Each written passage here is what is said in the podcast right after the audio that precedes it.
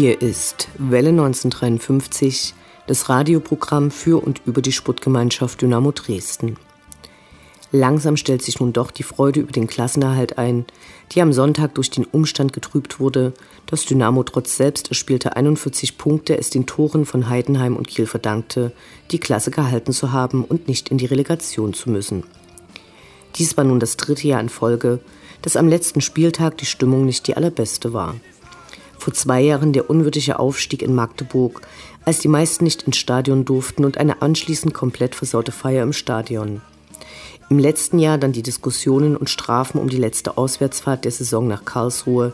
Diesmal schlechteste Heimmannschaft und zweitschlechteste Rückrundenmannschaft. Da gibt es in der Sommerpause einiges zu besprechen. Immerhin ist das verflixte zweite Jahr überstanden. Wir freuen uns auf die nächste Saison. Highlights ohne Ende Köln und Hamburg sind andere Kaliber als Nürnberg und Düsseldorf. Allein die Fanbasis beider Clubs ist enorm. Willkommen Dino und Geisburg. Dabei hatte Köln vergangene Saison eigens einen Hashtag eingerichtet, Return of the Goat. Damit meinten sie damals Europa und nun sind sie in der zweiten Liga. Vielleicht bekommen wir die Kölner am ersten Spieltag zugeteilt und können sie dann mit ihrem Hashtag bei uns im Stadion begrüßen. Am Dienstag wurde in Bayern trotz vieler Proteste in den Fußballstadien und auf der Straße das neue Polizeiaufgabengesetz, kurz PAG, beschlossen. Vorsicht also besonders bei den Auswärtsfahrten nach Regensburg, Fürth und Ingolstadt, aber auch andere Bundesländer, zum Beispiel unser eigenes Sachsen, haben ähnliche Verschärfungen geplant. Der FK Sarajevo hat noch ein Spiel zu absolvieren. Durch eine Siegesserie haben sie sich auf Platz 3 gekämpft. Sollten sie diesen Platz halten können, spielen sie in der Qualifikation für die Euroleague. Wir drücken die Daumen und ihr solltet es auch tun. Schon während der kommenden WM am 19. Juni werden die ersten beiden Runden ausgelost. Vielleicht ergibt sich im Urlaub die Gelegenheit, ein Europapokalspiel des FK zu besuchen. All dies und mehr jetzt in der 80. und letzten Ausgabe der Saison 2017-2018 von Welle 1953 mein Name ist Anne Vidal, sportfrei.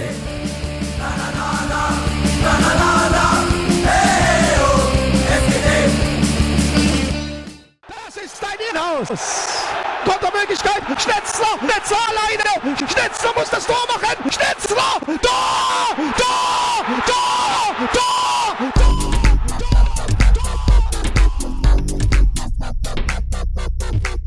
Der Blick zurück. Was ist passiert? Was war großartig? Was hätte nicht geschehen dürfen?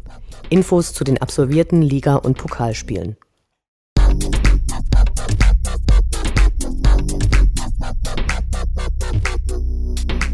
Dreiunddreißigster Spieltag, 6. Mai, Sonntag 15.30 Uhr, FC Erzgebirge Aue gegen die SGD. Die letzte Auswärtsfahrt der Saison führte ausgerechnet in den Schacht. Wir waren angespannt, eines der in den Fußballsprichworten verewigten Sechs-Punkte-Spiele stand auf dem Plan. Die Karten waren wie warme Semmeln weggegangen, zahllose WhatsApp-Nachrichten, Telefonate und Treffen wurden gemacht, um doch noch an eines der begehrten Tickets zu gelangen, um den erhofften Klassenerhalt feiern zu können. Die Polizei war mit einem Großaufgebot angetreten und hatte mehrere Checkpoints eingerichtet, an denen alle Autos herausgewunken wurden, von denen man vermutete, dass sie zum Spiel wollten, und ließ sich die Tickets zeigen. Nur wenige kamen ohne diese Kontrollen überhaupt am Stadion an. Dort war weit vor den eigentlichen Kartenkontrollen ein Zaun aufgestellt. Nur wer dort eine Eintrittskarte vorzeigen konnte, durfte die letzten 50 Meter zum eigentlichen Einlass gehen. Zum ersten Mal im fertiggestellten Neubau bot sich ein ungewohntes Bild.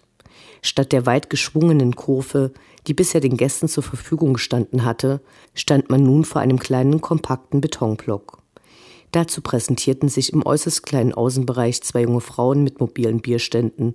Ein Mann hatte gar ein Bierfass auf dem Rücken, aus dem er Plastebecher befüllte. Dies warf verschiedene Fragen auf. Ein sogenanntes Hochsicherheitsspiel steht an. Der Zutritt wird strengstmöglich kontrolliert, aber einzelne Personen tragen 20 Bier vor sich her. Ein Schelm, wer Böses dabei denkt. Immerhin wurde der Mann mit dem Bierfass dann doch davon abgehalten, mit seiner begehrten Ware in den Block zu gehen. Neben dem ganzen neuen Beton gab es immerhin noch die bekannten Wurstnudeln. Weit vor Anpfiff war dann alles überfüllt. Wer sich noch außerhalb des Blocks aufhielt, konnte vor der Herrentoilette kurz eine wogende Menge sehen, bevor die Polizei kam und die gründlich zertrümmerten Herrentoiletten zeitweise sperrte. Nun standen noch sechs Damentoiletten für knapp 2000 Leute, von denen die meisten dem Gerstensaft nicht nur zögerlich zugesprochen hatten, zur Verfügung. Herr lass Hirn regnen. Viele fluchten ob der äußerst sinnlosen Totalzerstörung der Herrentoiletten. Dabei ging es doch eigentlich darum, das letzte Auswärtsspiel der Saison und Zwischenfälle zu überstehen, um die aus Karlsruhe herrührende Bewährungsstrafe ohne, Zitat, Vorkommnisse, Zitat Ende, und damit verbundene Sanktionen bei weiteren Auswärtsspielen zu überstehen. Was für Idioten unter den eigenen Fans. Der Block gab ein geschlossenes Bild in der Trendfarbe des Frühlings bei hochsommerlichen Temperaturen. Fast alle waren eh in gelb erschienen, die anderen konnten für wenig Geld ein gelbes Shirt erwerben. Kurz vor Spielbeginn versuchten dann gleich fünf Dynamo-Spieler, die es wegen unterschiedlichen Gründen nicht in den Tageskader geschafft hatten, in den Gästeblock zu kommen. Trotz tatkräftiger Unterstützung von Lemi und anderen Fans konnten Patrick Möschel, Ayas Ausmann, Patrick Wiegers, Lumpi Lampertz und Niklas Hauptmann die zunächst angepeilten Plätze am linken Rand nicht erklimmen und standen deshalb in der unteren Mitte. Schöne Aktion, die letztgenannten drei verfolgten dann auch die zweite Halbzeit im Block. Die gesangliche Unterstützung der Fans war brachial und wurde durch den Betonbau akustisch begünstigt. Auf dem Spielfeld sah es nicht ganz so gut aus, zumindest für die, die sich eine Wiederholung des letztjährigen Ergebnisses gewünscht hatten. Wie immer war es schwer im Schacht. Am Ende stand ein 0 zu 0, ein Punkt, dessen Wichtigkeit sich nun erst am letzten Spieltag zeigen würde. Die Abfahrt verlief ereignislos und damit erfolgreich. Glücklich war man, den Schacht wieder verlassen zu haben.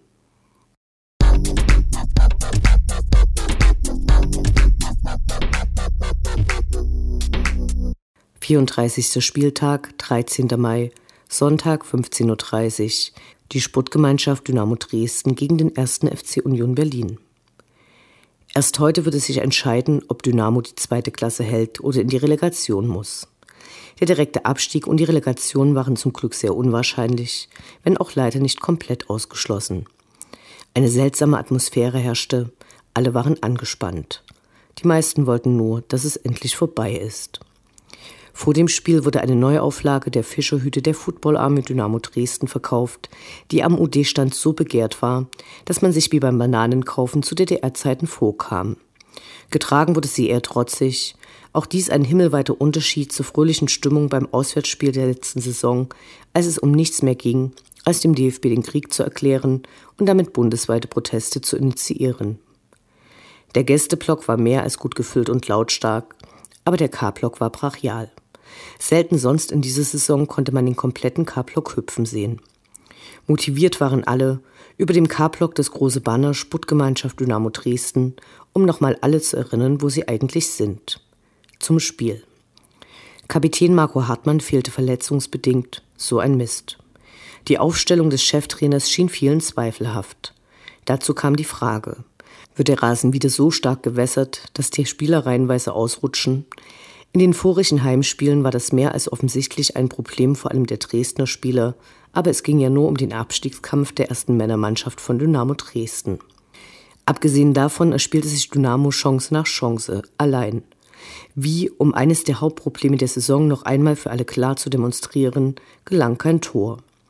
Union machte dann eins, was sie einfach nicht ausschlagen konnten. Obwohl die Zwischenergebnisse der anderen Partien nicht auf den Stadionmonitoren gezeigt wurden, waren natürlich alle informiert, weil jeder im Umfeld jemanden fand, der ab und zu aufs Handy schielte. Am Ende hatte Dynamo die Klasse gehalten. Der Schacht muss nun nach zweifelhaften Schiedsrichterentscheidungen in die Relegation gegen Karlsruhe. Wenigstens das ist uns erspart geblieben. Nach dem Abpfiff blieb die Mannschaft zunächst zögerlich in der Mitte stehen, anstatt sich bei den Fans im Stehblock zu bedanken. Als dann einige langsam doch hinging, war die Blockfahne längst abgehangen und den Spielern wurde bedeutet, dass jetzt auch nicht mehr gefeiert würde. Wer sich zu diesem Zeitpunkt immer noch im Stadion rund aufhielt, musste eine Verabschiedung der jetzt schon feststehenden Abgänge sehen, die man entweder als peinlich oder als historische Demonstration eines Fahnenappells zu DDR-Zeiten interpretieren konnte.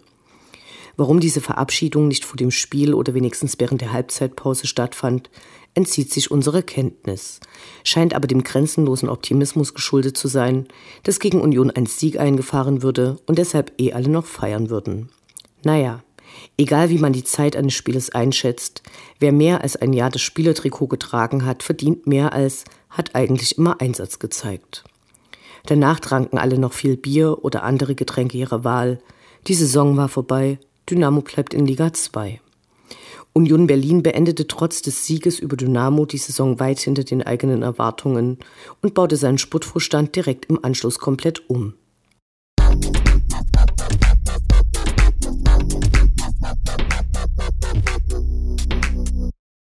Ein kurzer Rückblick auf die Saison. Eine herrliche Saison hat Dynamo da abgeliefert.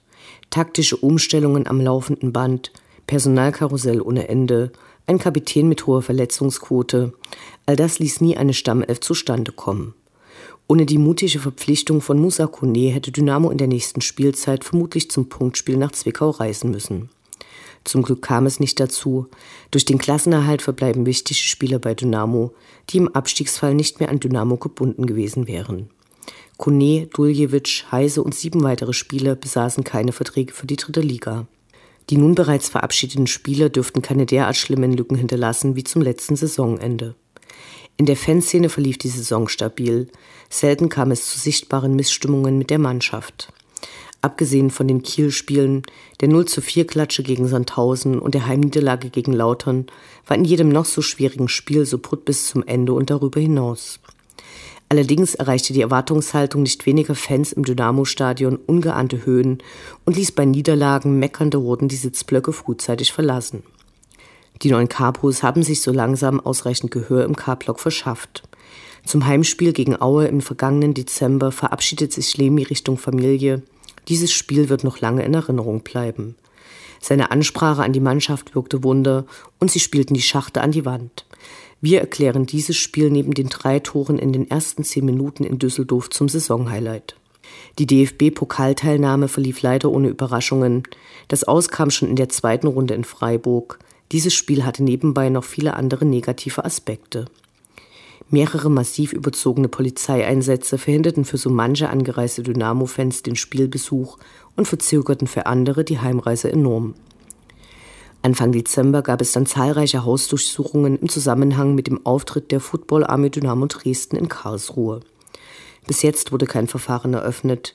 Die Ermittlungen dauern an und werden die Betroffenen wohl noch lange Zeit belasten. Zugleich gibt es aber eine Menge Unterstützung und Spendenaktionen für die Leute, auch von Seiten unseres Vereins. Am Ende der Saison überwiegt die Freude, drin geblieben zu sein und das ohne Relegation. Wie wäre das wohl gewesen, gegen den KSC oder gar gegen Magdeburg, zwei Spiele auf Leben und Tod? Allen Verantwortlichen und auch den Fans ist ein Stein vom Herzen gefallen, dass keines dieser drohenden Szenarien eintrat und sich nun die Schachter mit dem Mist beschäftigen müssen. Wer überall und allen fehlt, ist Ralf Minge, der interimsmäßig durch Christian Walter vertreten wird. Hoffentlich wird er bald gesund und kehrt zurück. Traditionell stieg Dynamo immer im WM-Jahr in die dritte Liga ab, dieses Jahr erstmals nicht. So werden wir nach der WM dieses Mal keine Drittliga-Magerkost, sondern die beste zweite Liga der Welt im RHS bestaunen dürfen. Sollten die Umleitungspläne der DVB für die Linie 13 endlich in die Tat umgesetzt werden, könnte künftig die Heimbilanz deutlich besser und Dynamo zu Hause wieder eine Macht werden. Ihr glaubt nicht, wie viele Spiele Dynamo zu Hause wegen dieser Unglückslinie verloren hat. Diverse Tore sind gefallen, als eine 13 am Stadion vorbeifuhr. Wenn ihr euch fragt, warum Dynamo in den letzten Spielminuten Gegentore kassiert, einfache Erklärung, die DVB stellt zum Spielende einige Straßenbahnzüge vor dem Stadion ab, um eine schnellere Abreise zu ermöglichen. Also bitte ab der nächsten Saison durch den großen Garten umleiten oder die Linie umbenennen. Auf geht's, DVB. Paragraph 1. Die Würde des Fans ist unantastbar.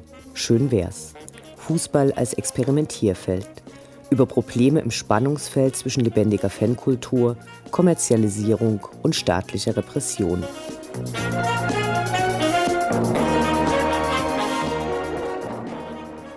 Durch den Aufstieg des FC Magdeburg geht es nächste Saison wieder in die Bürde und ja, da war noch was.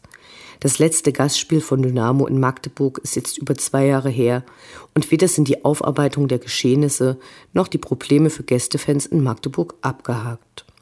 Vor einigen Wochen erlebte die Fanszene des Chemnitzer FC ein ähnliches Szenario wie die Dresdner Fans vor zwei Jahren. Umständliche Kontrollen führten zum Einlassstopp. Am Ende konnten mehrere hundert Chemnitzer trotz gültiger Tickets nicht ins Stadion gelangen. Welle 1953 schickte damals nach den Ereignissen eine Liste mit Fragen an diverse Verantwortliche des FCM. Reaktion gleich null. Unseren Quellen zufolge war auch die Kommunikation zwischen Dynamo und den Magdeburgern schon vor und nach dem Spiel eher karg. Sehr kommunikativ war man allerdings zu den Medienvertretern, welchen die, Zitat, verwüstete Gästekabine, Zitat Ende, zum Fotografieren präsentiert wurde. Hier wollte man den Dresdner Spielern wegen einiger Kaffeeflecken Vandalismus unterjubeln, ganz großer Sport. Selbst die Fanhilfe Magdeburg hat letzte Woche ein Statement veröffentlicht, in dem die Zustände für die Gästefans im und um das Duttische Stadion angeprangert werden. Eine andere Begegnung bleibt Dynamo zum Glück erspart und wir müssen in der nächsten Saison, zumindest im Ligabetrieb, nicht nach Freiburg. Die Behandlung der Dynamo-Fans durch die dortige Polizei unter ihrem notorischen Einsatzleiter Winterer war skandalös. Eine umfangreiche Auswertung des Fanprojektes erhielt leider nicht die mediale Aufmerksamkeit, die sie verdient hätte. Allerdings ist auch in diesem Stadion die derartige Behandlung von Gästefans kein Einzelfall, sodass die Freiburger Ultragruppe Corillo angekündigte und seit einiger Zeit auch umsetzt, ihrerseits Beobachtungen anzustellen und zu veröffentlichen. Eine Besserung der Zustände können wir nur erhoffen, allein der Glaube fehlt.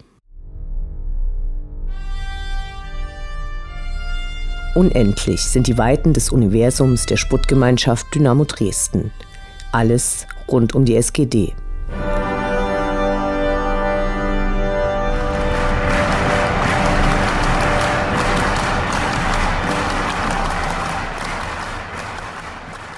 Am 26. Mai wird das Fanprojekt Dresden 15 Jahre alt und feiert. Insgesamt hatten sie ein eher anstrengendes Jahr und mussten sich neben ihrer Wahnsinnsarbeit noch mit aufwendigen zusätzlichen Problemen wie dem Pokalspiel in Freiburg und gar einer Hausdurchsuchung auseinandersetzen. Gemunkelt wird, dass es neben dem bereits veröffentlichten Programm für die Feier noch zusätzliche Highlights und besondere Gäste geben wird. Neben der Party des Fanprojektes für seine großartige Arbeit lässt uns auch die geleakte Kuchenliste diesen Termin ganz fett im Kalender anstreichen. Also, am 26. Mai ab 16 Uhr im Fanprojekt auf der Löbtauer Straße. Wir sehen uns. Wir gehen nun, wie ihr sicherlich auch, für ein paar Wochen in die Sommerferien. Dynamo Allee.